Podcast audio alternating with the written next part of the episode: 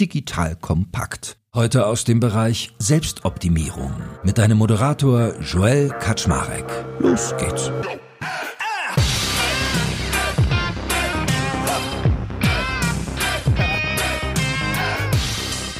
Hallo Leute, mein Name ist Joel Kaczmarek. Ich bin der Geschäftsführer von Digital Kompakt und heute fühle ich mal wieder einer Person auf den Zahn, die sehr erfolgreich, sehr sichtbar und ich glaube auch menschlich sehr sympathisch ist. Das darf ich sagen, ich kenne sie nämlich schon sehr lange.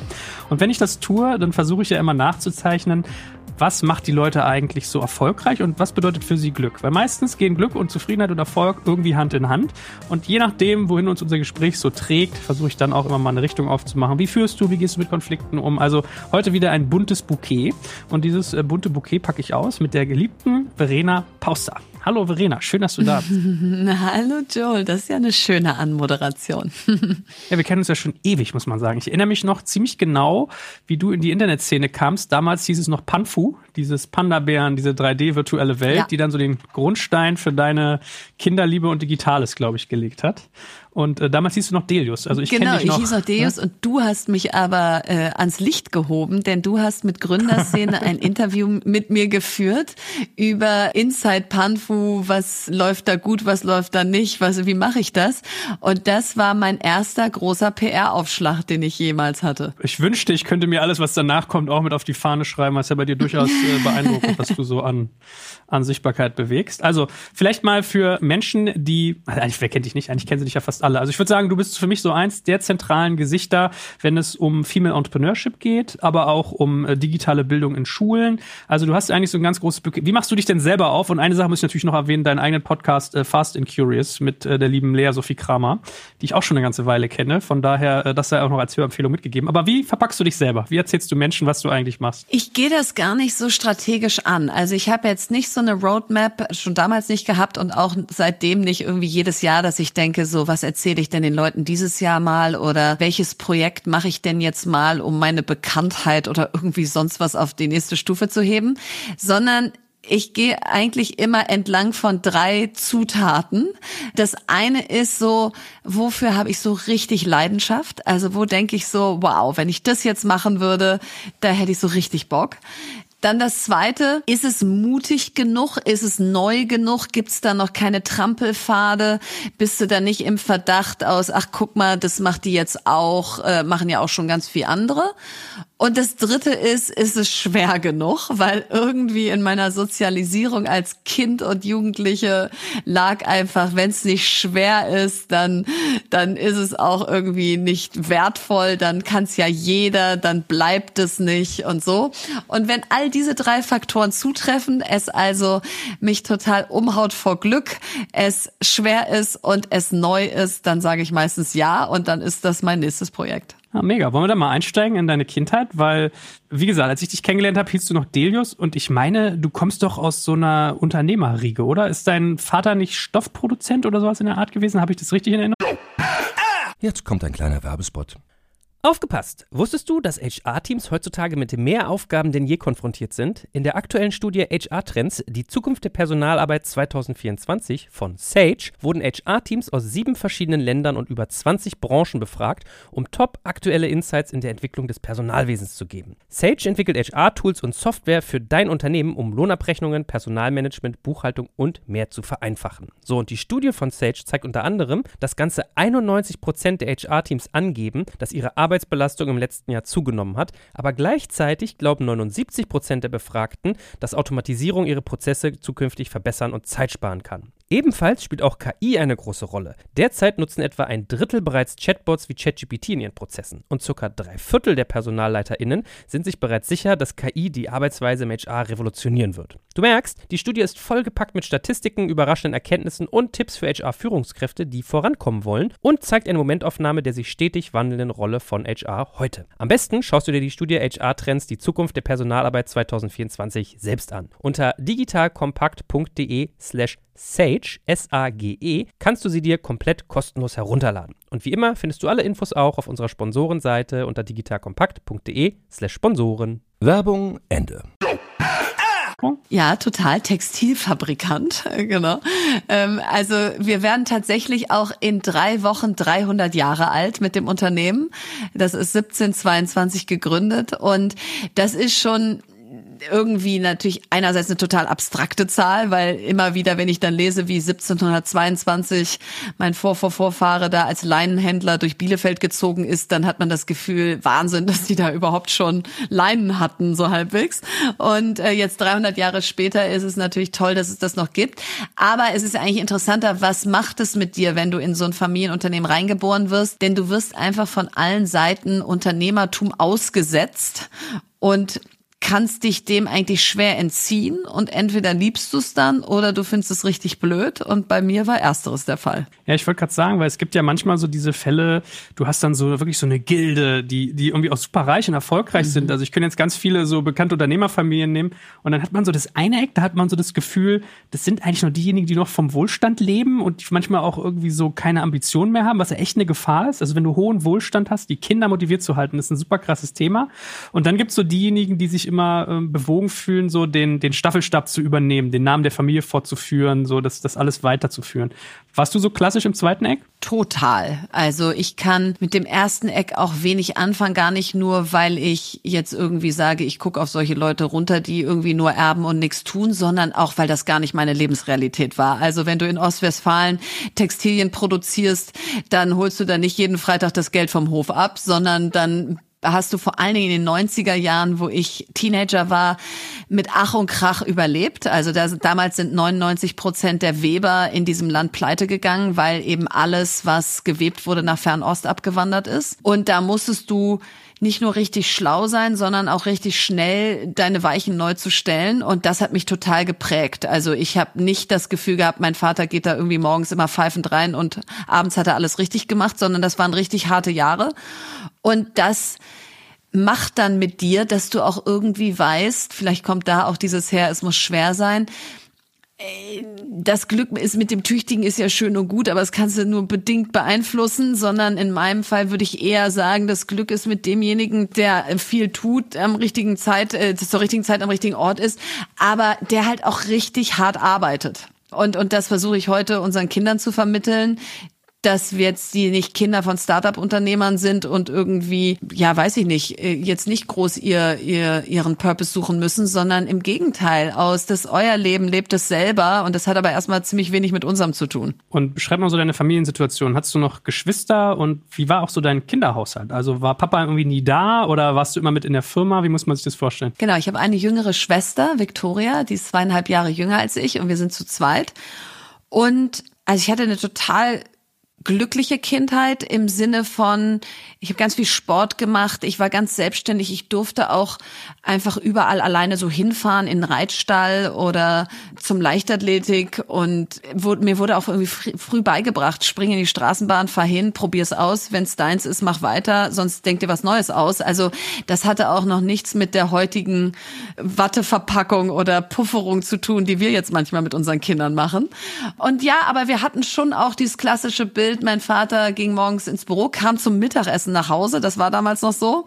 Er hat keinen Mittagsschlaf gemacht, das war damals, glaube ich, auch noch so. Dem, dem trauere ich sehr hinterher, dass wir heutzutage keinen Mittag mehr schlafen dürfen. Aber ähm, der war schon nur mittags da und dann auch recht wortkarg und angespannt. Und meine Mutter hat uns ganz klar emotional stärker geprägt, weil die einfach mehr da war, mehr Ohr hatte für unsere Sorgen und äh, unsere, unsere Erfolge.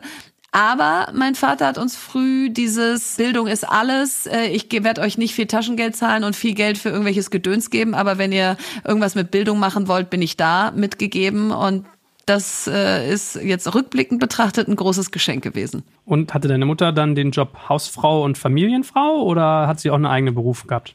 Noch daneben? Nee, die war richtig cool. Die hat nämlich eigentlich vom Bild, was ihr sozusagen präsentiert wurde, eigentlich Unternehmergattin sein soll. Das war sozusagen eigentlich ihre Berufung, die andere für sie vorgesehen hatten. Und da hat sie gesagt, nee, ich bin aber selber jemand und ich habe auch eigene Ambitionen und hat sich selbstständig gemacht, hat angefangen, Antiquitäten aus London zu importieren, die aufzuarbeiten und in unserem Wohnzimmer zu verkaufen. So ging das damals los in den 80ern.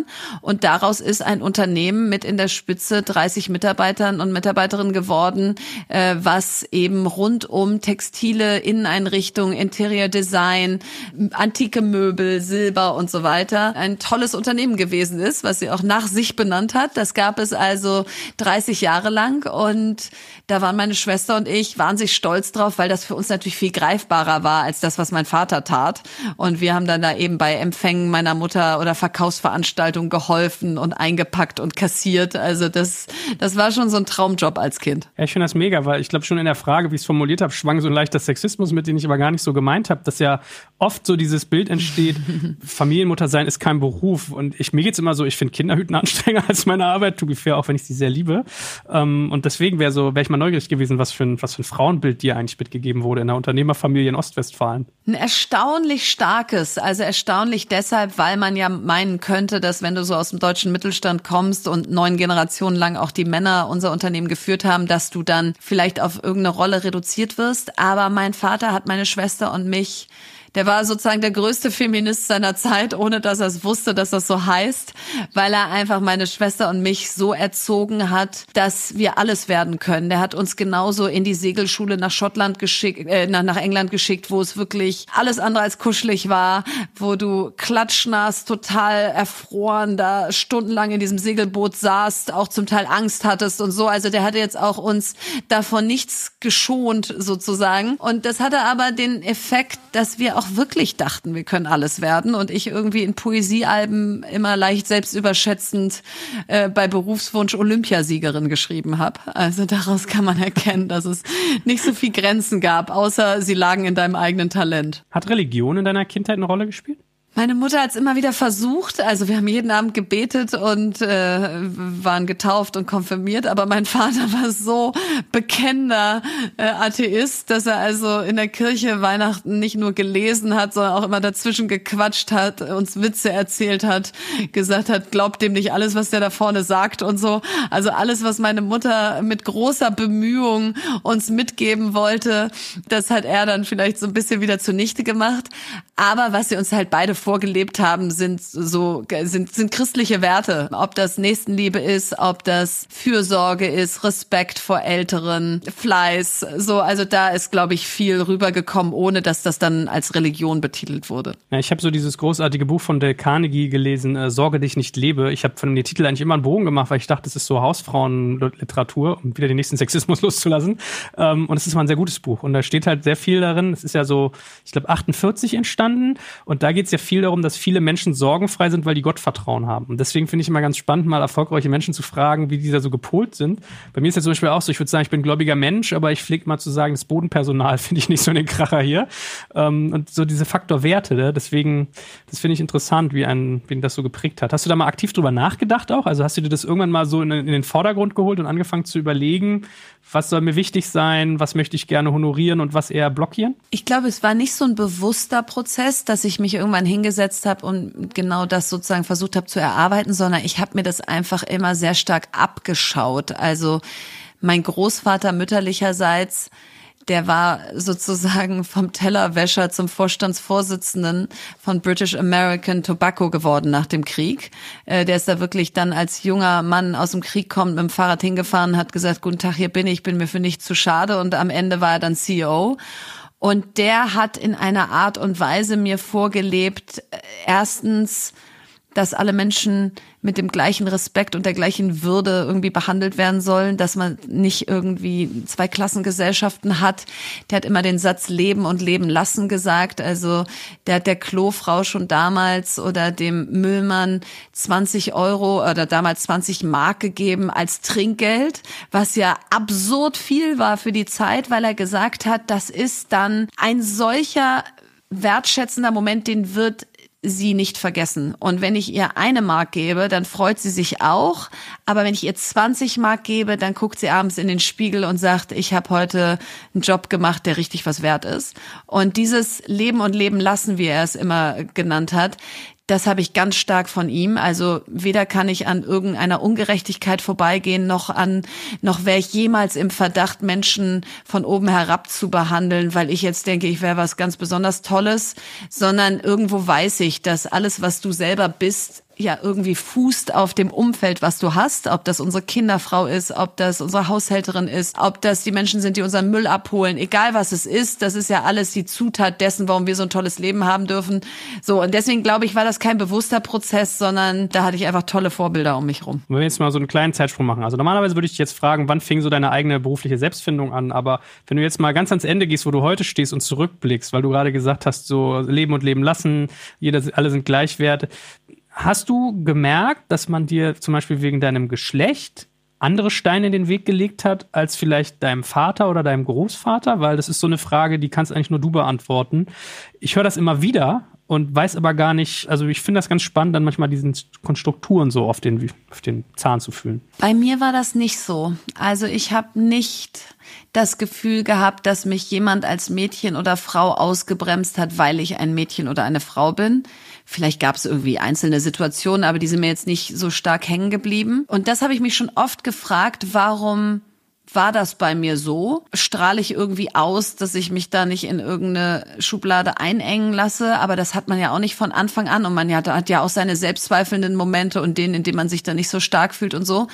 Ich glaube, das ist auch eben Teil dieser einerseits Prägung von meinen Eltern gewesen aus ähm, jede Tür kann aufgehen, ihr müsst halt einfach sie aufmachen und durchlaufen. Also das müsst ihr schon selber machen und da wird euch auch keiner reintragen und da gibt's auch keinen Shortcut oder so, sondern da, das ist dann harte Arbeit und das müsst, da müsst ihr durch. Aber generell gibt's erstmal keine Tür, die nicht aufgeht. Und das ist dann einfach wahrscheinlich so ein bisschen Persönlichkeit. Ich rede relativ zackig, ich habe eine relativ tiefe, raue Stimme, ich bin 1,78 groß, ich habe, seit ich fünf Jahre alt bin, Fußball gespielt. Da weißt du auch, wie du dich auf dem Platz da irgendwie behaupten musst und schreist mal ein bisschen lauter und rempelst mal ein bisschen stärker. Also vielleicht war ich auch einfach nicht der Typ, wo man dachte, über die mähe ich jetzt so drüber oder die lasse ich jetzt nicht rein. Und da habe ich aber eigentlich gar nichts für getan, sondern so bin ich halt auf die Welt gekommen. Ja, ich habe es auch so gedacht, wie ich die Frage gestellt habe, dass du so eine Erscheinung bist. Also du nimmst ja Raum ein im positiven Sinne. Ähm, und wenn ich mich so zurückerinnere, das erste Mal, als ich dich gesehen habe, diese Panfu-Geschichte, das war ja auch eine beschissen verwohnte Situation damals und du hast dich da trotzdem knallhart durchgekämpft. Also das äh, spricht für dieses, was du meintest, ist schwer genug und bin ich mutig genug. Von daher, aber war das so, war das so dein Start in die Selbstständigkeit eigentlich oder gab es vorher schon Etappen, die ich noch gar nicht mitbekommen habe? Nee, es gab schon auch äh, nach der Münchner Rück mit Mitte 20 wollte ich eine Salatbar gründen und ähm, hatte ein Franchise-Unternehmen im Kopf für convenient, healthy Fast Food, ja, also so wie äh, heute äh, Dean und DeLuca in New York oder Dean und David hier. Und da war ich aber einfach, glaube ich, so ein bisschen meiner Zeit voraus und also das wäre die positive Formulierung. Ich war meiner Zeit vorauf. Die negative war, ich habe es einfach nicht auf die Kette gekriegt.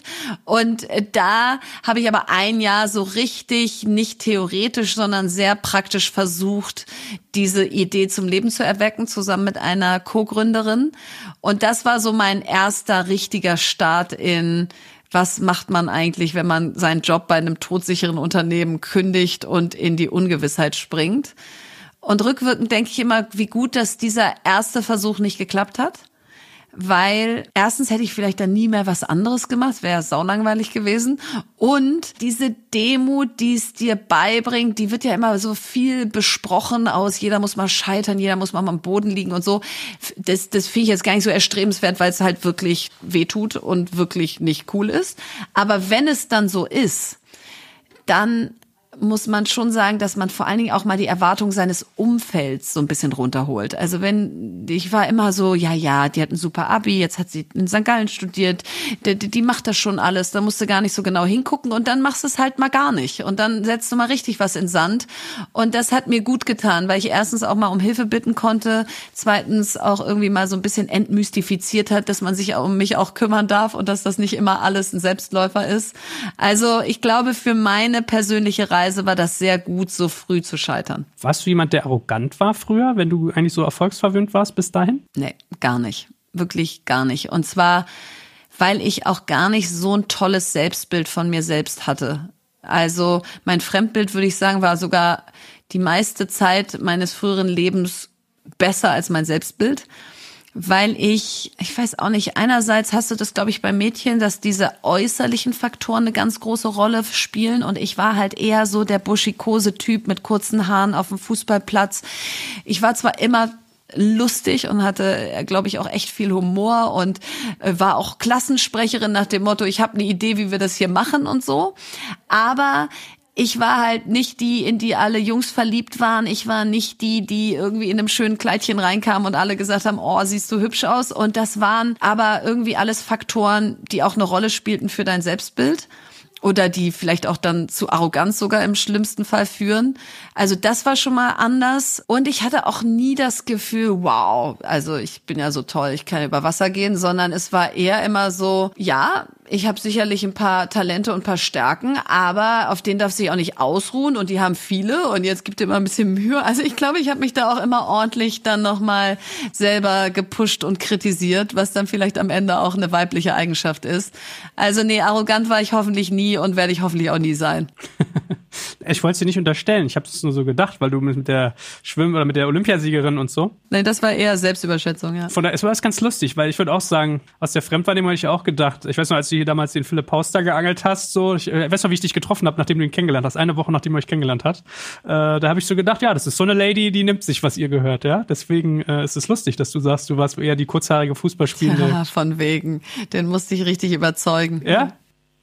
Okay, kommen wir ja vielleicht noch zu. Thematisch. Aber okay, gut, dann einmal auf die Nase gefallen und ich komme gerade aus New York, also gesundes Fastfood täte den Amerikanern auch heute noch gut, würde ich sagen. Wie ging es denn dann für dich? Jetzt kommt ein kleiner Werbespot. Aufgepasst! Bist du auf der Suche nach einem Profi, der für dich komplexe Geodaten sinnvoll integriert und sie auf interaktiven Karten visualisiert? Dann möchte ich dir unseren Partner Nucubator vorstellen. Das Ziel vom Nucubator-Team ist es, dich bei der Prozessdigitalisierung zu unterstützen und aus den ganzen täglich anfallenden Geodaten einen echten, nutzerfreundlichen Mehrwert zu schaffen. Dabei geht Nucubator ganz besonders auf deine Anforderungen ein, um die Software zu bauen, die deine USPs digital widerspiegelt und den NutzerInnen der Software den größtmöglichen Nutzen liefert. Und um das für möglichst viele Betriebssysteme, Geräte und Anwendungsfälle umzusetzen, setzt das Nucubator-Team auf etablierte Webtechnologien, mit denen sie schnelle und effiziente Anwendungen für Desktop und mobile Geräte entwickeln. Geodatenvisualisierung ist für Unternehmen in vielen verschiedenen Branchen relevant, zum Beispiel auch in den Bereichen Tourismus, Logistik und im Außendienst. So wurde zum Beispiel bereits ein digitales Smart Farming Tool für die Agrarwirtschaft gebaut, mit dem Satellitenbilder, Wetterdaten und Standortdaten interaktiv verarbeitet werden. Nucubator baut dabei nicht nur Kartenlösungen, sondern entwickelt für dich maßgeschneiderte Webanwendungen und Apps. Wenn du also einen Partner suchst, der deinen bestehenden USP ins digitale Zeitalter hebt, dann schau doch einfach bei Nucubator vorbei. Ich habe dir unter digitalkompakt.de slash Nucubator, schreibt sich mit C, eine Weiterleitung eingerichtet. Und wie immer findest du alle Infos auch auf unserer Sponsorenseite unter digitalkompakt.de slash Sponsoren. Werbung Ende. Alter. Dann habe ich erstmal meine Wunden geleckt und musste wieder Geld verdienen, äh, weil ich da auch Eigenkapital reingesteckt hatte und dann nicht mehr so wahnsinnig viel da war. Und ähm, habe dann erstmal so Freelance-Jobs gemacht, die ich aufgrund meines Finanzen, Rechnungslegung, Controlling-Studiums konnte. Also äh, in der Finanzbranche da so ein bisschen gearbeitet, was mich so null mit Leidenschaft erfüllt hat, aber was einfach zu dem Zeitpunkt dann so ein bisschen das Mittel der Wahl war. So, und dann habe ich bei einem Abendessen, wo es hieß, da kommen irgendwie ein paar coole Startup-Gründer und, und ein paar coole andere junge Leute und so saß ich neben dem CEO von B2, dem Gründer von B2, einer Online-Partnervermittlungsplattform. Robert Wuttke und der war so so ein voll analytischer 1001 Typ aus. Was ist deine Mathe-Note? Was sagst du auf diese Frage? Wie berechnest du folgende Conversion Rate? Also da war so gar kein Social Tissue, sondern es war so richtig Rocket Schule und irgendwie hat mich das fasziniert, dass Online-Marketing und, und irgendwie so eine vermeintlich ja total irgendwie nette Startup-Welt dann doch so knallhart zahlengetrieben auch ist und das Online-Marketing eben nichts mit bunten Bildchen, sondern mit Daten und äh, Data Analysis und so zu tun hat, dass ich irgendwie gedacht habe, komm, das probiere ich mal aus, hast Finanzen studiert, bist eigentlich ein analytischer Mensch und jetzt bringst du das mal in einen anderen Bereich. Und dann habe ich als seine äh, Vorstandsassistentin angefangen. Und das war im Nachhinein ein Riesensegen, den ich damals noch gar nicht so ermessen konnte, weil Robert der Erste war in meiner beruflichen Karriere, der nicht in irgendwelchen vordefinierten Zeiträumen gedacht hat, wann man befördert werden kann, wann man genug äh, Erfahrung für welche Rolle gesammelt hat, sondern der hat einfach immer wieder gesagt, so, kannst du, next, kannst du, next. Und äh, das hat bei mir dazu geführt, dass ich einfach immer schneller gelaufen bin, es mir so einen Spaß gemacht hat, ich das Gefühl hatte, hier werde ich ja null gebremst bremst, sondern in meiner ganzen auch manchmal vielleicht für anderen anstrengenden Persönlichkeit mich hier ausleben kann im Sinne von, das geht mir hier nicht schnell genug und so. Also das war ein, ein super Schritt und am Ende meine Eintrittskarte in diese Startup-Welt äh, 2007. Ich, stimmt, ich erinnere mich noch, das Getuschel hier, ja, Panfu hat so eine neue, weißt du, wo die herkommt? Die hat, die hat vorher Dating gemacht, hier bei diesem Dingsda-Bums. Stimmt, stimmt, jetzt, äh, Okay, und dann war irgendwann sozusagen der Zeitpunkt gekommen, äh, sich selbst die Sporen zu verdienen. Und ich weiß ja noch, also Panfu muss man dazu sagen, für Menschen, die das nicht mehr kennen, das war so eine virtuelle Welt für Kinder aus, mit Panda-Bären.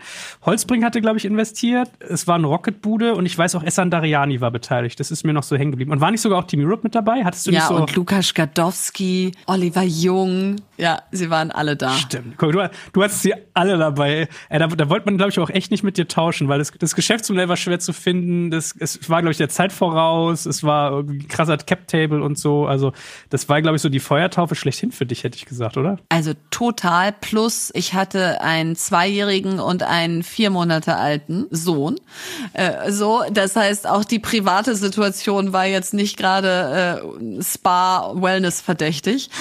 Aber das ist ja das Schöne, du sagst ja zu Dingen ja, wo du noch gar nicht so richtig weißt, was da eigentlich auf dich zukommt. Und ich kannte die ja alle nicht, ja. Also, also ich kannte Olli Samba ähm, und ich kannte Holzbrink ein bisschen, aber ich hatte noch nicht irgendwie umrissen, dass Lukas Gadowski, Oliver Jung, Essan Dariani, äh, Neil Sunderland und sie alle im Cap-Table zu haben, irgendwie, äh, wenn man zehn Jahre vorspulen würde, äh, krass äh, in jedem Museum sozusagen stehen würde, als was war das denn für ein Cap-Table? Und so bin ich da eigentlich erstmal relativ naiv reingegangen und habe mir äh, das angeguckt, was es da zu tun gibt und bin da auch erstmal mit einer sehr positiven Leidenschaft reingegangen aus. Äh, vielleicht kriegen wir es ja gedreht und vielleicht kriegen wir es ja alles hin. So, und das Ding ist ja damals weiterentwickelt worden, weiß ich noch, äh, zu Fox and Sheep, also wo ihr auch Kinder-Apps gemacht habt. Und seitdem hatte ich so den Eindruck, war dein, dein Wunsch geweckt, viel für Kinder und digitale Bildung zu tun. Wenn du jetzt mal so retrospektiv guckst, bist du, bist du eine gute Geschäftsführerin, bist du ein guter CEO, bist du eine gute Unternehmerin? Weil ich habe manchmal fast den Eindruck, du bist was anderes. Also du bist irgendwie so eine Art Hybrid. Du bist irgendwie so, du machst ja so viele Sachen parallel und du bist irgendwie Spokesperson und irgendwie Business Influencer im besten Sinne, auch wenn du dich, glaube ich, selbst so nicht nennen würdest. Was sagst du, retrospektiv ist eigentlich so, was, was ist die Verena? Das ist eine sehr gute Frage, weil also erstmal ist ja schwer über sich selber zu sagen, bist du bist du eine gute Gründerin, gute Unternehmerin und so, weil das sicherlich andere beurteilen sollten, aber ich kann ja beantworten sozusagen, wo habe ich das Gefühl, bin ich so in meiner vollen Kraft und in meiner vollen Stärke. Und ich glaube, den Teil von Gründerin und Unternehmerin, den ich sehr gut kann, ist, wo wollen wir hin? Storytelling, die, die Mitarbeiter emotional mitnehmen, sie einschwören auf eine Vision einen hohen Qualitätsanspruch ans Produkt haben, also nicht vorne irgendwas versprechen, was wir dann hinten nicht halten können. Ich glaube, das sind gute Zutaten, um zu gründen und Unternehmerin zu sein, weil du bist ja die, die vorne erstmal da sozusagen in den Nebel geht und noch nicht weiß, wo es hingeht. Und das darf dir erstmal keine Angst machen. Das muss dir regelrecht Freude machen, dass man noch nicht weiß, wo es hingeht.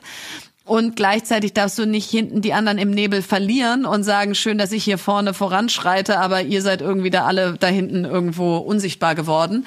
So, und ich glaube, den Part kann ich gut. Und dann bin ich einfach ein organisierter Mensch. Also auch so dieses ganze Buchhaltung und wie passt man auf, dass ein Unternehmen nicht insolvent geht und wie zahlt man seine Rechnung und so, das ist alles so mein Ding.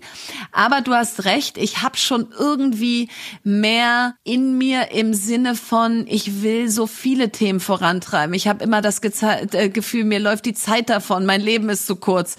Äh, ich muss ganz viele Sachen gleichzeitig machen, damit maximal viel drin war, weil es gibt ja noch so viel zu tun. Und deswegen passt für mich, und da kann ich mich gut mit meinem Mann vergleichen, der ja auch gegründet gegründet hat. Philipp sagt immer, ich mache Termondo und mehr schaffe ich auch nicht und, und mehr möchte ich auch nicht beruflich, sondern da gehen all meine Kraft, all meine Gedanken, all meine Smartness, alles rein.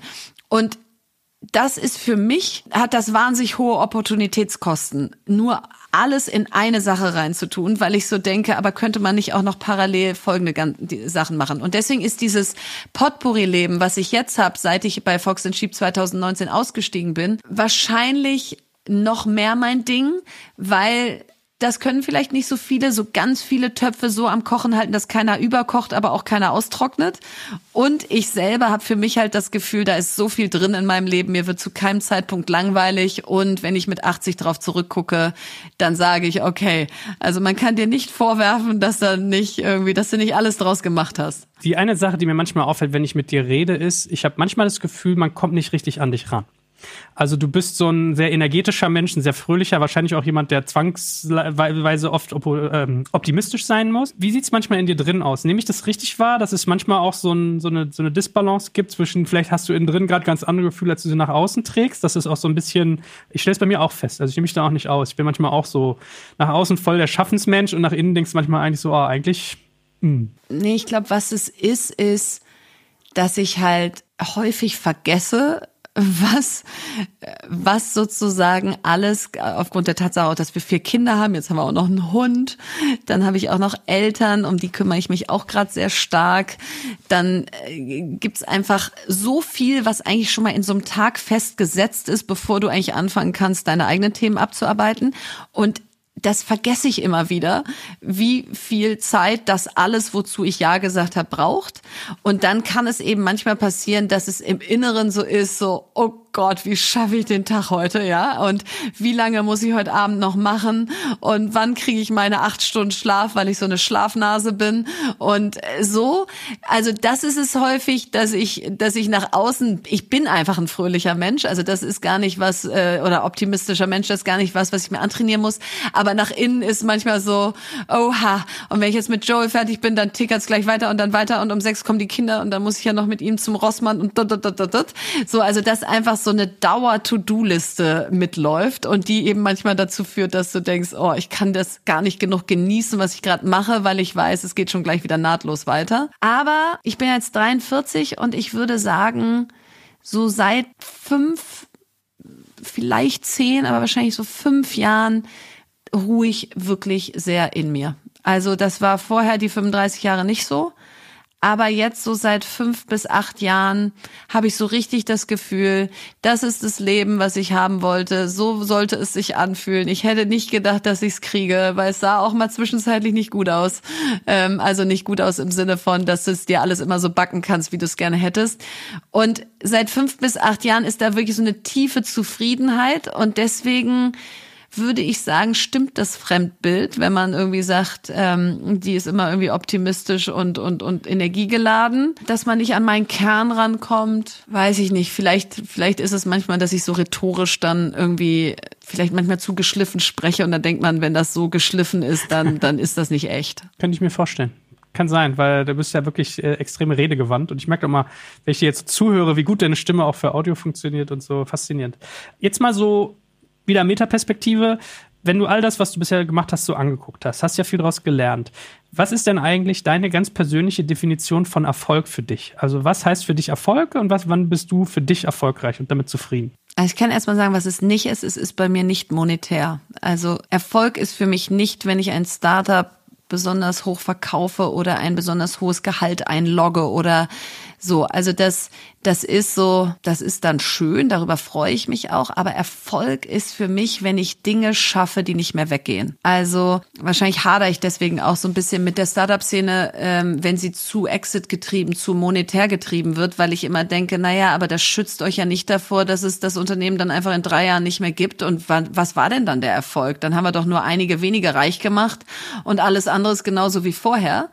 Und Deswegen war es mir auch so wahnsinnig wichtig, Fox and Sheep an zwei begnadete Mitarbeiter von mir zu übergeben, die heute jetzt die Geschäftsführer sind, weil ich einfach weiß, das sind solche Überzeugungstäter, die sind so gut auf ihrem Feld. Also das Unternehmen wird sehr, sehr lange geben und das ist dann nicht mit mir oder meinem Weggang untergegangen. Also Dinge schaffen, die nicht mehr weggehen, ist für mich Erfolg. Also wenn Stay on Board gesetzt wird und nicht einfach nur eine Petition und ein Hashtag war. Wenn wir für Schule sich jetzt so verstetigt, dass wir da jetzt festangestellte Geschäftsführer haben, wir jetzt da richtig die Bildungsstrategie dieses Landes mitprägen dürfen. Wenn ich jetzt einen Fußballverein übernehme und der irgendwann in der ersten Liga spielt. Also ich mag so diese Marathon-Gedanken. Ähm, dieses, das dauert jetzt lange, das wird jetzt schwer, aber dann bist du halt auch einfach wie auch wie viele Stunden auch immer, aber auf jeden Fall 42,5 Kilometer gelaufen. Also das ist wahrscheinlich für mich Erfolg. Und wenn es dann auch noch was hat, was das, was die Welt besser macht, also wenn dann Purpose noch reinkommt und Dinge mit Purpose nachhaltig funktionieren, dann denke ich so coole Sache dass ich das jetzt so gemacht habe. Da hast du genau mein schlechtes Gewissen-Thema angesprochen. Also zu dem Fußballverein, du hast ja hier äh, Victoria Berlin war das, glaube ich, ne, übernommen, diese, ja. die Frauenmannschaft mit einigen anderen. Und da hatte ich mir echt vorgenommen, dir eine SMS zu schreiben und dir zu schreiben, was ich das für einen geilen Move finde. Weil ich meine, du machst viele geile Sachen, aber das fand ich outstanding, schlau und interessant und irgendwie innovativ und quer und alles auf einmal. Also Ach, wie schön. Absolutes Herzensprojekt. Ja, danke. Danke. Ich habe heute keinen Hut auf, aber sonst hätte, wenn ich eine Basecap auf hätte, würde ich sie heute ziehen. Ich hol's hiermit nach. Aber war es bei dir eigentlich so, also was ja Menschen immer nicht sehen bei Erfolg ist, dass der auch einen Preis hat. Also es ist ja immer so, man vergleicht sich auch immer nur sehr unilateral, also immer nur auf einer auf einer Entscheidungsebene.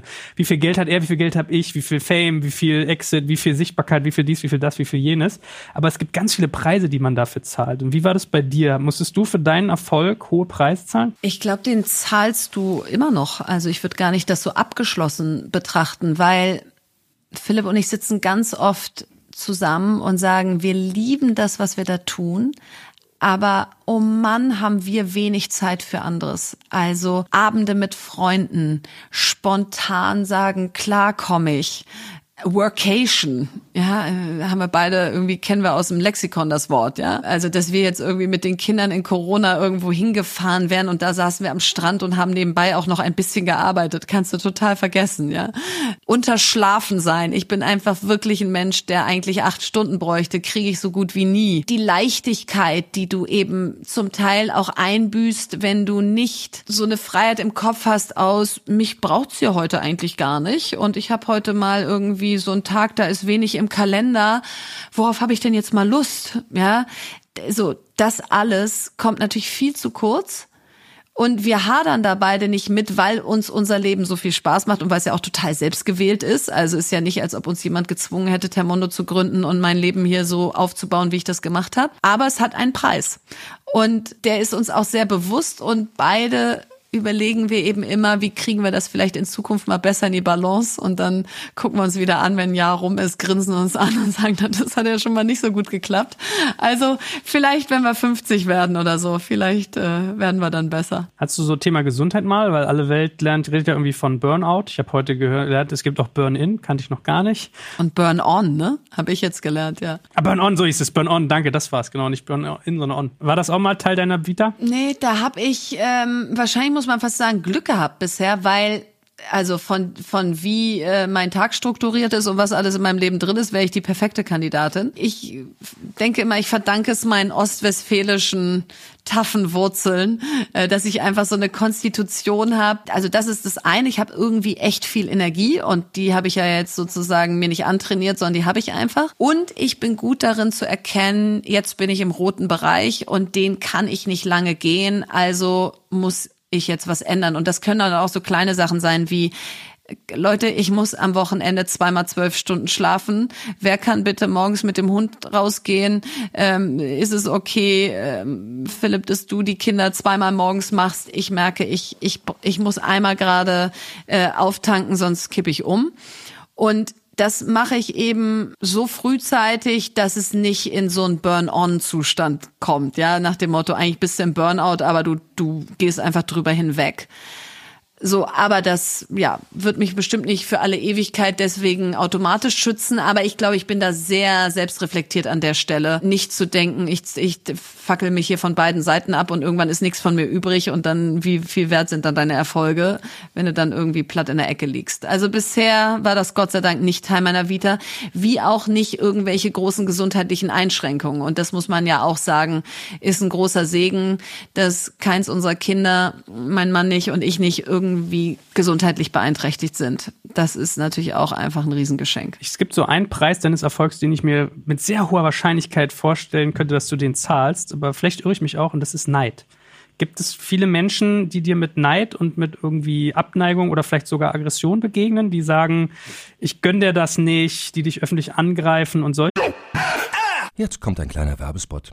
Aufgepasst! Heute gibt's Werbung in eigener Sache. Wir wollen dich nämlich besser kennenlernen, weil viele hören Woche für Woche unseren Podcast und dabei wissen wir gar nicht immer, wer genau diese Leute sind. Und natürlich wollen wir ja aber wissen, wer du bist, um unseren Inhalt auch an deinen Interessen ausrichten zu können. Und um das zu ändern, habe ich eine Umfrage vorbereitet. Dort kannst du uns erzählen, wer du bist und wofür du dich interessierst. Und was du davon hast, naja, ich meine, je besser wir dich kennen, desto besser können wir unseren Podcast an deine Bedürfnisse anpassen. Und dann spreche ich auch keine Werbung mehr für Penispuppen und Online-Casinos ein, wo dich womöglich ganz andere Dinge interessieren. Nein, kleiner Spaß und trotzdem, du tauschst fünf bis zehn Minuten deiner Zeit gegen viele Stunden noch bessere Unterhaltung und Tiefenwissen in der Digitalwirtschaft. Klingt für mich nach einer Win-Win-Situation und geh doch also daher mal auf die Seite digitalkompakt.de/slash Umfrage. Fülle diese nach bestem Wissen und Gewissen aus und freue dich in Zukunft auf noch besseren Content auf Digital Kompakt. Ende der Werbung.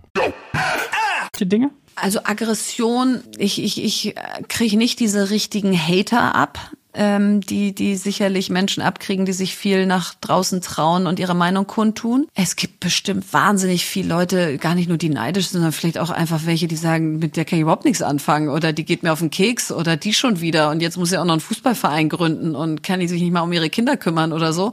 Also die gibt es sicherlich zuhauf. Aber das ist ja das Schöne, das sind ja nicht die, die mit dir reden und dir das sagen, sondern die haten dann sozusagen im stillen Kämmerlein.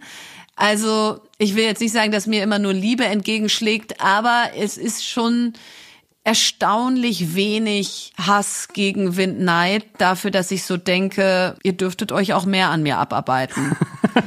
und, und die Erklärung, die ich dafür immer hab, ist, dass ich vielleicht nicht so eine Postergirl bin, nicht so tue, als ob es alles einfach wäre und cool und ich stehe morgens auf und dann sehe ich gut aus und dann mache ich noch Sport und dann habe ich noch eine mega Ehe und ist alles so cool, sondern ich rede schon auch über die Zwischentöne äh, in meinem Leben und vielleicht ist das was, wo Menschen dann sagen, okay, die kriegt zwar viel auf die Kette und das nervt mich manchmal auch und da bin ich vielleicht neidisch, aber wenn ich ihr begegne, behandelt sie mich nicht von oben herab, hat nicht irgendwie drei Social Media Assistenten Assistenten um sich rumlaufen und wird abgeschirmt, sondern ist eigentlich genauso, wie ich gedacht hätte, dass sie ist. Vielleicht ist das der Grund, warum ich davon ein bisschen beschützt werde. Ja, freue mich total für dich, weil es ist ja mittlerweile, die Leute sind ja so hemmungslos geworden, gerade auch im digitalen Space. Also, ah, naja. Anyway, freut mich umso mehr, dass es bei dir nicht so ist. Und spannend ist ja bei dir dann eigentlich. Aber, aber ich, ich bin bei Twitter rausgegangen im September 2021. Ohne akuten Anlass, sondern eher einfach so, so, eines Morgens habe ich festgestellt, wenn ich das jetzt lösche und nicht nur pausiere, ja, dann verliere ich da jetzt irgendwie 18.000 Follower, who cares, und weg da, weil das ist mir einfach zu viel negative Energie. Und da freue ich mich jedes Mal wieder, jeden Tag drüber, dass ich kein Twitter mehr in meinem Leben habe. Hm, es gibt so ein Meme, ich weiß nicht, ob du das kennst, das ist so ein Bild, da siehst du so ein Strichmännchen vom Computer sitzen und von links kommt so ein Ruf, Schatz, kommst du ins Bett?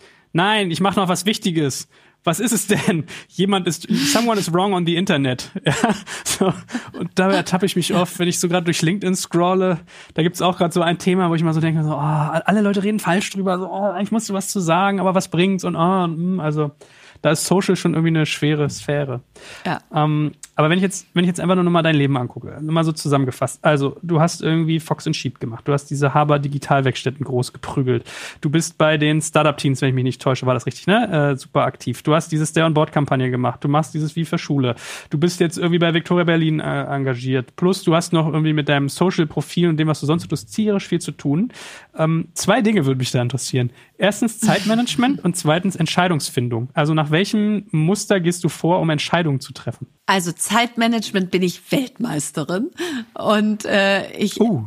ich habe einfach ein sehr gutes Gefühl dafür, wie viel Zeit eine bestimmte Aufgabe oder etwas braucht. Das heißt, ich budgetiere auch nicht permanent völlig drüber, ja, dass ich denke, heute schaffe ich ja folgende Sachen und dann ist schon wieder abends und ist schon wieder alles nicht geschafft.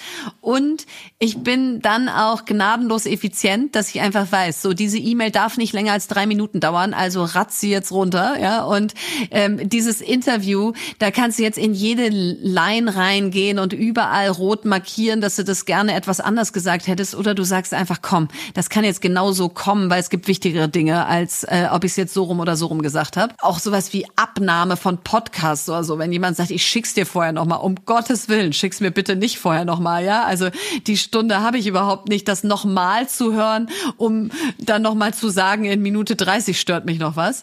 Also das heißt, bei den Sachen, wo ich sage, die sind einfach einfach zu entscheiden und schnell abzuarbeiten, die mache ich schnell und halte sie einfach. Und bei den Sachen, wo ich weiß, jetzt ist Qualität gefragt, da räume ich mir so sogenannte Worktime in meinem Kalender ein, wo ich richtig weiß, so jetzt habe ich drei Stunden, um in Ruhe diesen Text zu schreiben und nicht 30 Minuten, weil dann wird er nicht gut werden.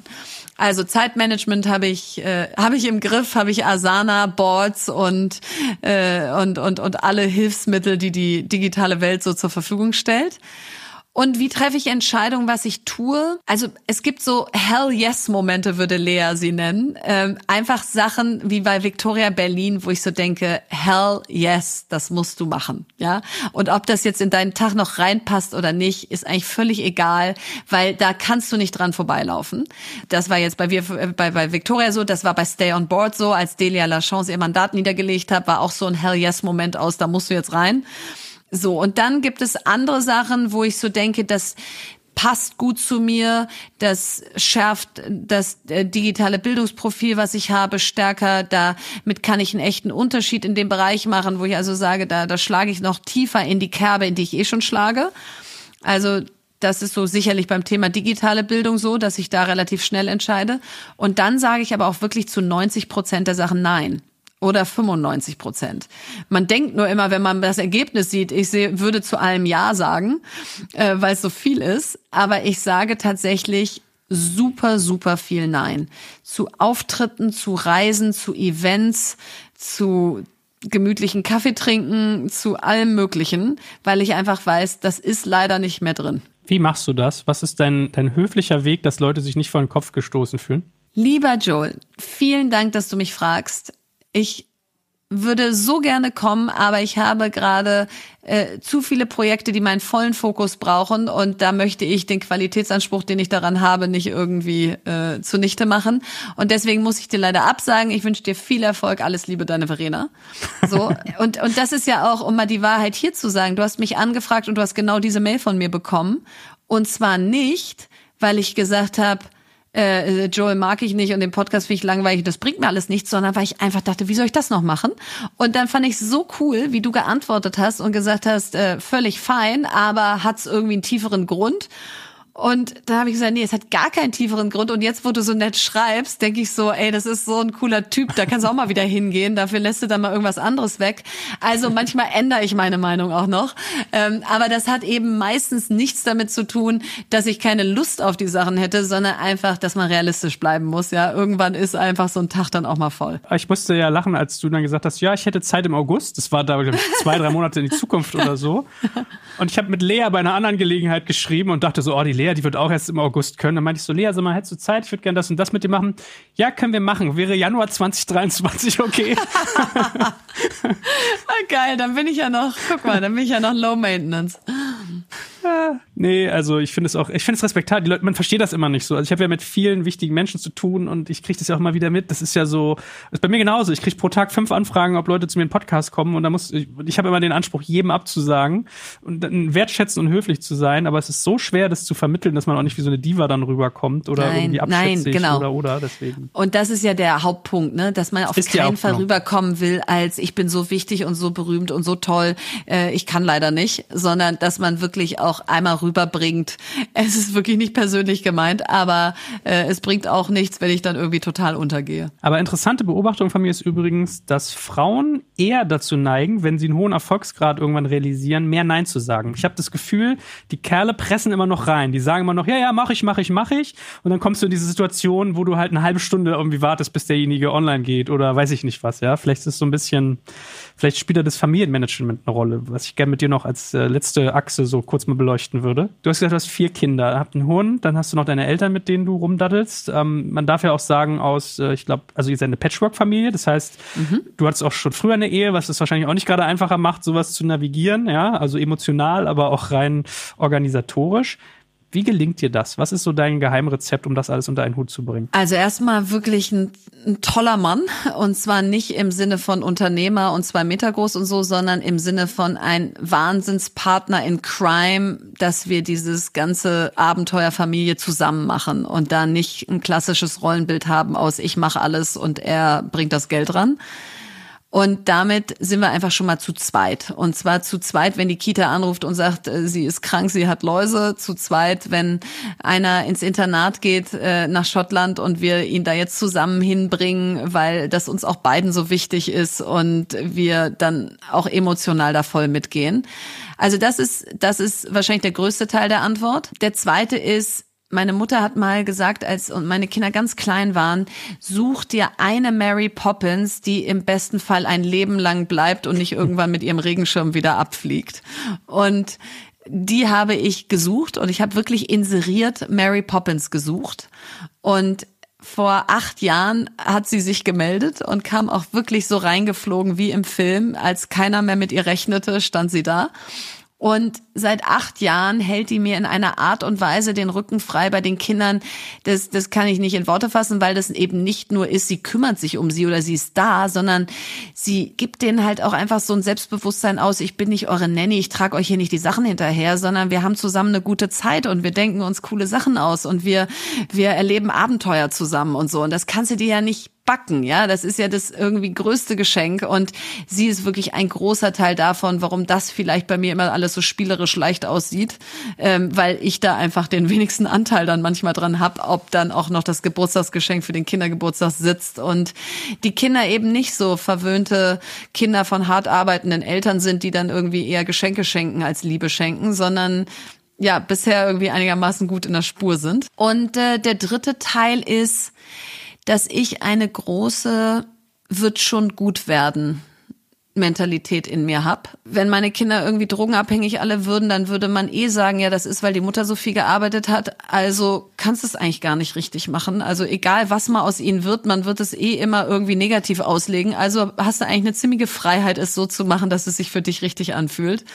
Und ich bin eher nicht so die, die viele Bücher liest, sondern eher die, die ihre Kinder anguckt und sagt, so, wer braucht mich jetzt gerade am meisten? Wo brennt's? Wie stelle ich eben sicher, dass wir genug Zeit haben, die vor allen Dingen auch wirkliche Zeit ist und nicht einfach nur so Zeit, in der ich dann aber am Handy hänge. So, und irgendwie klappt's bisher. Manchmal ist mir auch ein Rätsel, dass das irgendwie alles in einen Tag passt. Aber was ich definitiv sagen kann, ist, dass der Hund uns gerackt hat. Da sind wir in die Falle getappt, die alle Eltern kennen, die einen Hund haben, dass unsere Kinder uns erzählt haben, sie würden sich kümmern und bitte, bitte und das wäre die Erfüllung all ihrer Träume. Dann sind wir drauf reingefallen und jetzt haben wir ihn an der Hacke und äh, die leben ihr Leben weiter und wir haben noch ein fünftes Kind. Oh, ja, ich, ich bin auch schon fast verfallen, ich kenne das. Ja, und don't do it. Kannst du mal all den don't Frauen, die jetzt zuhören, okay. Kannst du mal all den Frauen, die jetzt zuhören, erklären, wie hast du dir das emotional erlaubt, so eine Hilfe anzunehmen? Weil ich habe das beobachtet, bei meiner Frau war es auch so, als ich, ich komme immer regelmäßig mit dem Thema Familienmanagerin an, so heißt Mary Poppins bei mir in äh, Verkopft, dass sie sagt, nein, dann bin ich doch eine schlechte Mutter. Nein, ich, ich muss doch die Geschenke aussuchen. Nein, ich muss die doch abholen. Wie kann ich die abgeben? Wie, wie hast du das für dich? Jeder macht, was er am besten kann. Und für mich ist eine gute Mutter eine, die in Arm nimmt, die ins Bett bringt, die morgens Snackboxen befüllt, die nach der Schule, wenn sie da ist oder abends fragt, mein Schatz, wie war es heute? Und das nicht nur als Standardsatz, sondern weil die Antwort sie wirklich interessiert, äh, die äh, irgendwie lobt, wenn es was zu loben gibt, die die äh, schimpft, wenn es Mist war. Also einfach so ein Mensch, den kannst du nicht ersetzen. Da kannst du noch drei Familienmanagerinnen einstellen, die werden nie die Mutter oder den Vater ersetzen. So, Aber wer das Geburtstagsgeschenk kauft, wer die Muffins backt, wer die, die Anziehsachen in, die, in den Kleiderschrank einsortiert, das muss nicht ich machen.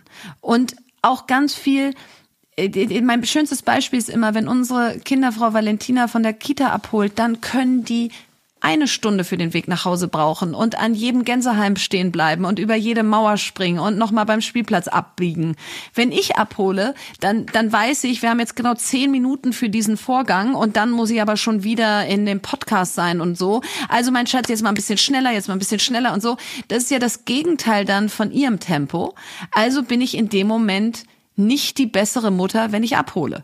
Und so gehe ich einfach immer wieder rein in die Situation und frage mich, wo brauchen mich meine Kinder wirklich und wo ist jemand anders eigentlich mindestens genauso gut, wenn nicht besser. Und ich kann allen Müttern daraus sagen, äh, mein Großer wird jetzt 15 und wir haben, wie gesagt, vier Kinder und die drei, die von mir sind, da gab es noch nie jemanden, den sie Mami genannt haben, weil sie den verwechselt haben mit mir, weil ihre Mutter leider nicht da war, sondern ich bin ihre Mami und alle anderen sind auch tolle Menschen in ihrem Leben.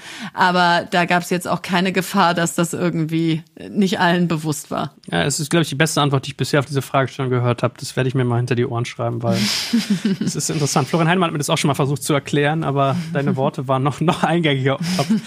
ähm, meine allerletzte Frage an dich wäre eigentlich, aber ich weiß, du hast einen harten Anschlag in einer Minute. Vielleicht kriegst du es aber trotzdem hin. Ja, aber die kriegen wir noch hin. Was, was ist dein typischer Tag? Das beschäftigt mich noch echt. So ein typischer Verena Pauster-Tag. Wann fängt der an? Wann hört der auf? Und was ist da eigentlich alles drin?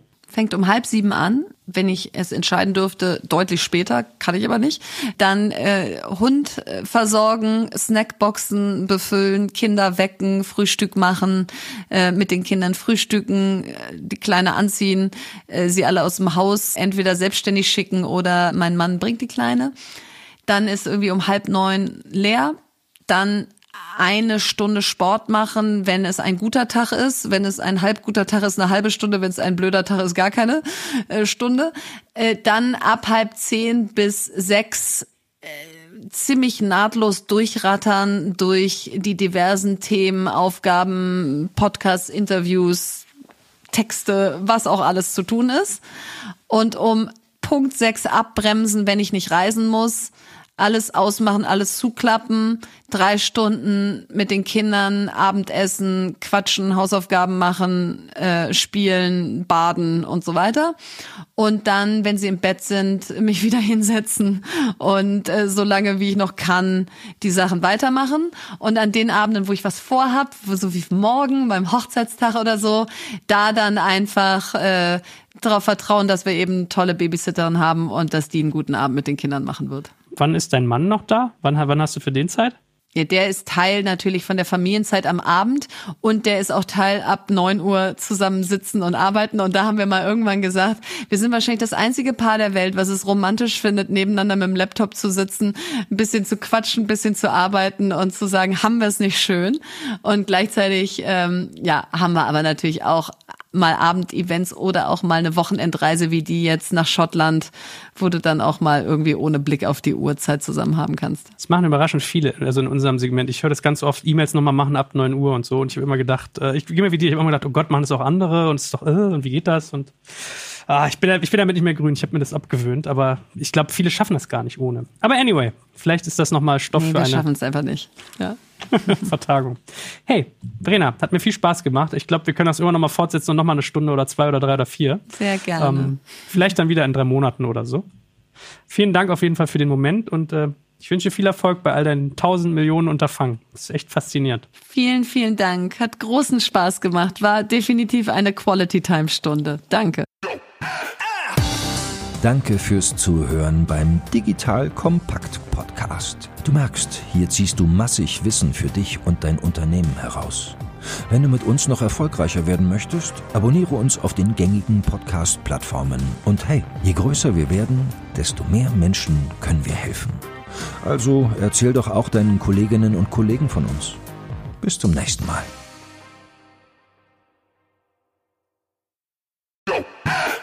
Werbung Aufgepasst! Das Jahr 2024 ist schon voll im Gange und jetzt heißt es neue B2B-Leads gewinnen. Du möchtest deine Sales Pipeline so schnell wie möglich voll haben und deshalb empfehlen wir dir an dieser Stelle unseren Partner SalesViewer. Wer nicht weiß, was SalesViewer macht, hier eine kurze Erklärung. SalesViewer entschlüsselt Unternehmen, die deine Webseite besuchen und zeigt diese in Klarnamen an. Du siehst also ganz genau, wer eure Webseite besucht und wofür sich diese potenziellen Kundinnen interessieren. Und damit hast du ja wirklich ein mächtiges Werkzeug in den Händen, weil du diese Unternehmen dann zielgenau ansprechen und einfach zu neuen Kundinnen machen kannst. Dein Marketing und Vertrieb werden das für die B2B-Lead-Generierung feiern, sage ich dir. Und du bist damit auch in guter Gesellschaft, denn Marktführer wie Stepstone, Jochen Schweizer, Sport5 oder Avato Systems setzen bereits auf SalesViewer und generieren damit täglich neue B2B-Leads. Leads. Wie so eine Registerkasse eigentlich, wo es immer klingelt, wenn du wieder eine neue Brand identifiziert hast, die sich für dich interessiert und die du jetzt einfach pflücken kannst. Daher, wenn das für dich interessant ist, dann teste SalesViewer doch einfach mal kostenlos. Alles, was du dafür wissen möchtest, findest du unter folgender Weiterleitung: digitalkompakt.de/slash salesviewer. Und wie immer verlinke ich dir es auch auf unserer Sponsorenseite unter digitalkompakt.de/slash Sponsoren. Das war's mit dem Werbespot.